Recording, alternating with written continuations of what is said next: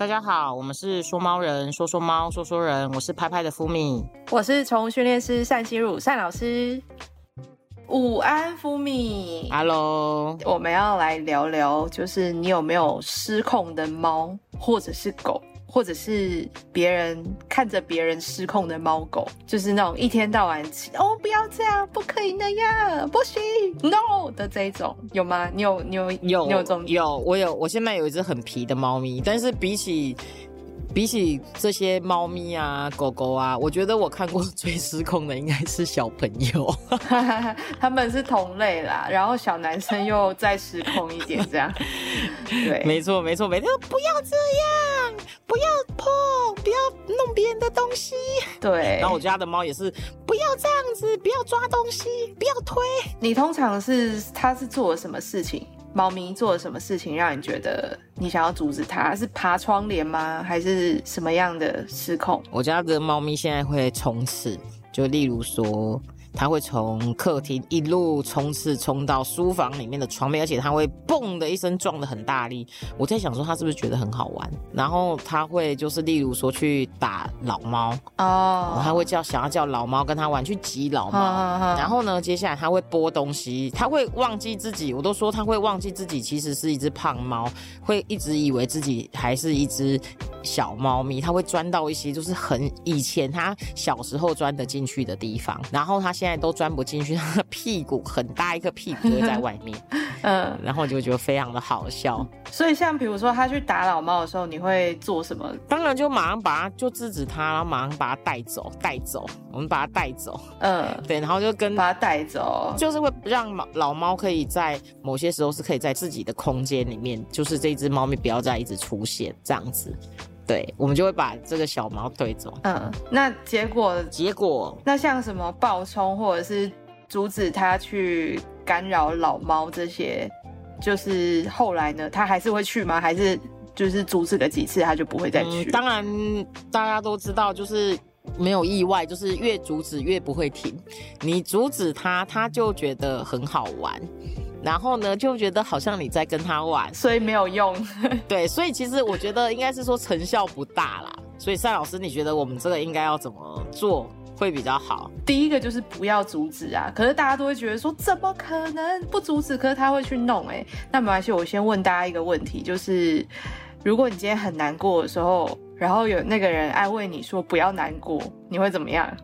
你是不是火都上来了？就是就更难过啊。我根本就不会理他、啊，就是会觉得这个是一个完全没有安慰，但是反而还更不安慰的。然后或者是有时候你就会在讲一件很难过的事情，然后那个人跟你说不要哭，你是不是就立刻哭出来了？怎么会讲不要哭？一定会讲你想哭就哭。像我就是我就是会赞成，我会就是完全赞成。哦，你是会讲，对我会就是请他哭个过瘾这样。对，你是属于这一种，对。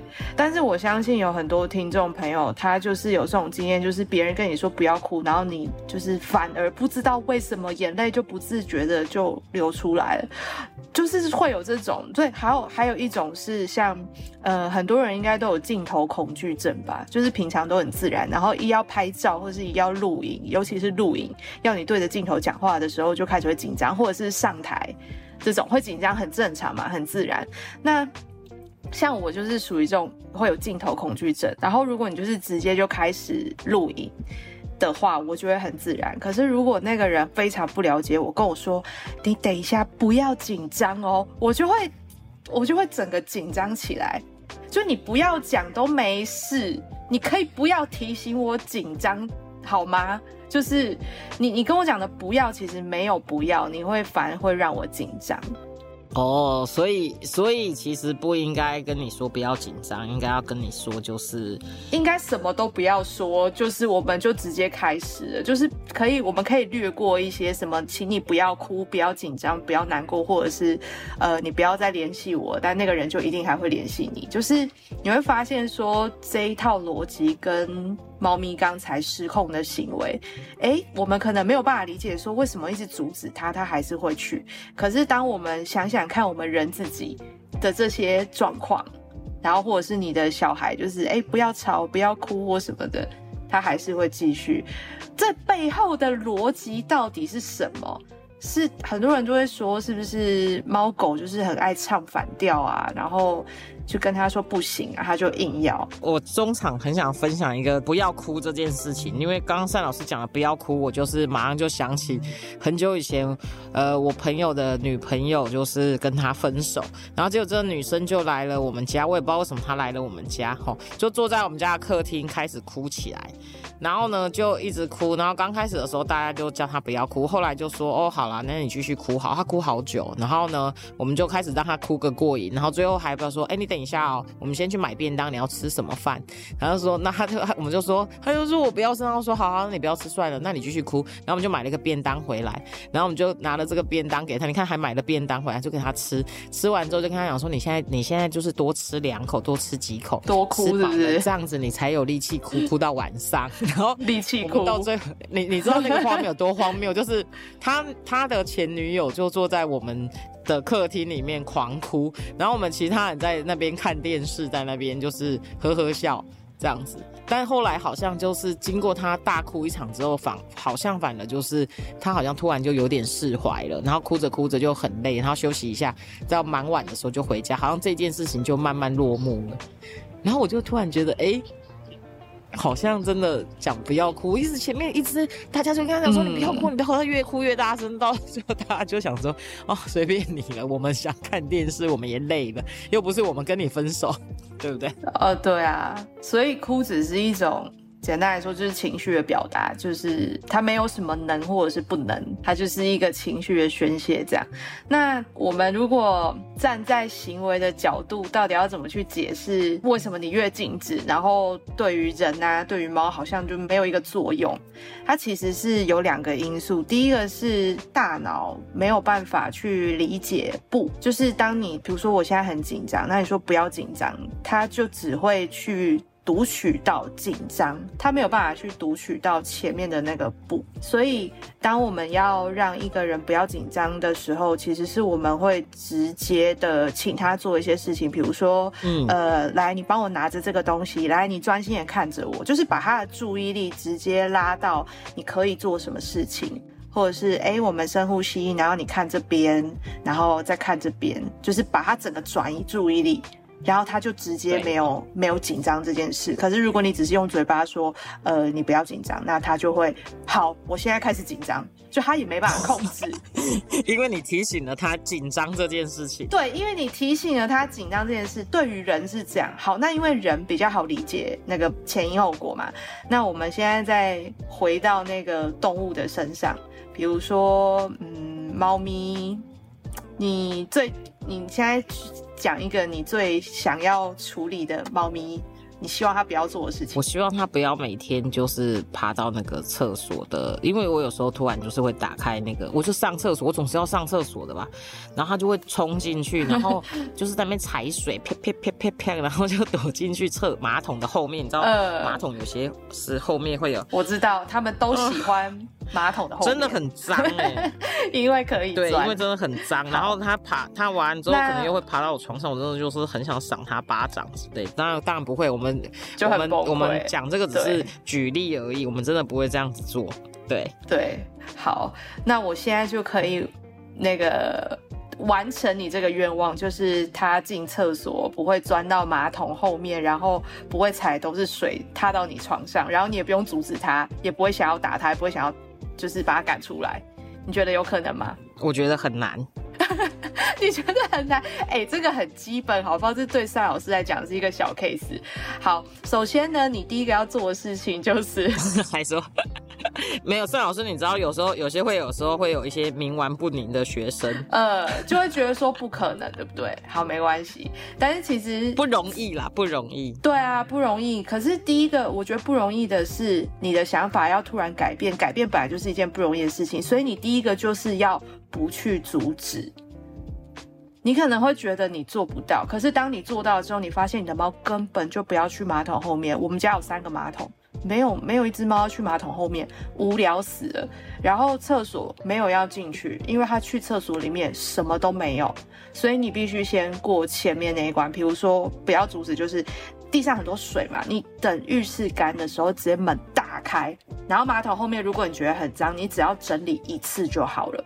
就是整理干净，然后浴室地上水是干的，然后你就门直接打开，你就让他进去，让他今天进去个狗，然后都不要管它，然后他在里面你也不要他。现在平常是可以进去了，但是因为他喜欢我洗完澡的时候，就是里面还湿湿的，我都还没有把它拖干的时候，他就冲进去踩水。所以他进去是想要玩那个水嘛？嗯呃，所以踩水变成是他进去的一个奖励跟目的啊。嗯，所以我们把这个奖励跟目的移到其他的地方，比如说他可以去可以玩水的地方，或者是其实他不是为了玩水，他是因为你的反应。所以这些东西，因为如果在浴室一直发生的话，它就会变成一个进去很好玩，所以就会没完没了。嗯，所以才会说 OK 的状况让他进去，然后进去之后没有得到任何好玩的东西，然后他也不会钻马桶后面了。那就是他进去就是什么都没有了，他就是外面都比较好玩，他就在外面做这件事情。是这个样子，我回去试试看。那还有一个，我觉得你这样一讲，我突然想起还有一个很困扰的，他会玩饮水机，他会把那两只脏脏的脚脚 放在饮水机，那就对啦，那就对了，因为他超喜欢玩水，这听起来就是一个客观的状况，就是他很喜欢玩水，然后玩水之后你又会有反应，然后所以就是怎么讲，嗯，奖励奖励加上奖励。所以你看哦，我觉得是我们观念上，以前爸妈也是这样教我们，就是看我们犯错的时候或是不可以的时候，赶快来阻止。但是其实我们都没有让猫。或者是让小朋友知道说，那我不能做这件事情，可是我很喜欢，我的天性在这边。那我在什么样的状况可以被满足？比如说我肚子很饿，或是别的小朋友都可以买很好的玩具。那如果哎你不告诉我说，如果我认真读书就可以买到那个玩具，那我可能会自己想办法。有的小朋友可能就想说我去偷拿，有的人就想说那我留在玩具店偷偷玩，就是他会有自己很。的解法，但小动物就是猫跟狗也是，其实也是一样的。但如果我们先给它一条路，就是哦，没关系，你很喜欢玩水，你这只猫就真的特别爱玩水，我们会让它在一个可以玩水的状况，满足它这个天性。那相较于其他像你刚刚讲到浴室啊，或者是饮水机，哎，相较之下就是没有那么好玩。我今天玩水的扣打已经用完了。所以它会在你允许跟可以的状态下去满足这件事情，而不会是这种冲浴室啊，然后玩一些啊饮水机也玩啊。你今天如果没有饮水机了，没有浴室了，他会找新的水源开发。我跟你讲，真的，而且他会泼水，他这样啪啪啪啪。对啊，算了，我这样子是不是我下次就是让他进去玩完之后，我把他脚擦干？呃，没有用，算了，你要玩完。没有，我的意思是我把他脚擦，我就是满足他，让他。可以可以玩，看他可不可以不要玩饮水机，因为相相较起来玩饮水机比较烦。对对对对，他踩踩浴室，我马上把他抱起来擦擦脚，反而比较他有玩到了，他可能对可以，因为其实猫不是每次都怕水，有些猫真的超喜欢玩水，因为。他就真的水会有一些波动反应，他觉得很好玩。那如果是假设你是一个，比如说时间更多，或者是超级无敌不希望他玩水的，那我们的做法一样啊，你不 OK 给他玩水，那什么东西你要做的更好玩，那他就会去做那件事情。但是如果说，哎，我想要从从简处理，就是不要那么麻烦的话，就变成没关系，那你就玩一个可以允许的，就是地板的水。这样子去做，所以很多的问题其实都是比较级。你不能做这件事情，那你你得告诉他，那你可以做哪些事情？你看他没老鼠抓，没有鸟扑，哎又没有没有小猫陪他玩，那他要干嘛？不好意思，我就只好玩水了，因为他自己也想不到什么方式可以去排解，就他唯一想到的方式就是跟水玩。说的也是，在他的角度，是不是觉得，哎，其实。对，应该是哦，我觉得应该是，就是因为就其实也就这么简单而已。真的，其实这个真的蛮困难的。我我最近呢，就是刚赛老师讲到这个这个禁止越禁止越那个时候，我真的很想跟赛老师分享一下这昨天发生的事情。昨天就是我姐姐带了三个小孩回来，然后呢，那妈妈在忙的时候，妈妈只好拿了一百块还两百块，反正就给了这三个小孩子去玩夹娃娃机，就在嗯就在医院的旁边，因为可能就要拿药什么的，就这三个小孩就去夹。加了娃娃之后呢，就发现哎，就是就没夹到嘛，反正小朋友真的你就知道他们就是胡来就没夹到。结果呢，最小的那个小朋友还没有上国小，他就钻进了夹娃娃机里面，很得意的把娃娃想办法摇跟拿出来。等一下，然后等到拿过娃娃机怎么钻？娃娃机，对对，他就从底下的洞钻进去，然后他就拿了娃娃出来，然后呢，拿出来的时候。就是一一下子也没有告诉他妈妈，我想说，我姐就想说，哎，怎么可能会拿出，就是拿得到这个娃，夹得到娃娃？我姐就觉得不不对。但是因为他们要去下一站，因为我妈前两天就是眼睛白内障开刀这样，所以我们又我们又赶去医院。结果在路上的时候呢，另外一个小孩就说妈。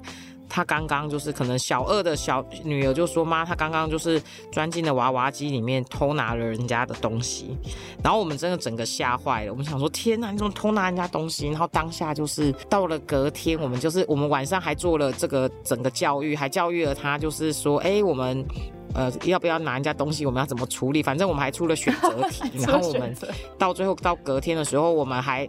哎，出了选择题，我们 A、B、C、A，我们就跟他讲说，那你现在可以让你选 A，就是你直接把娃娃拿走，我们大家一起假装没有这件事情。然后 B 就是你现在把娃娃拿去还给老板，然后呢跟老板道歉。然后呢 C 就是你现在拿你自己的钱把娃娃买下来。那你觉得哪一个选项会比较好？然后我们就展开了跟小朋友的这个辩，嗯，不是辩论，我们就展开跟小朋友的沟通，我们就讨论了一二三这样子。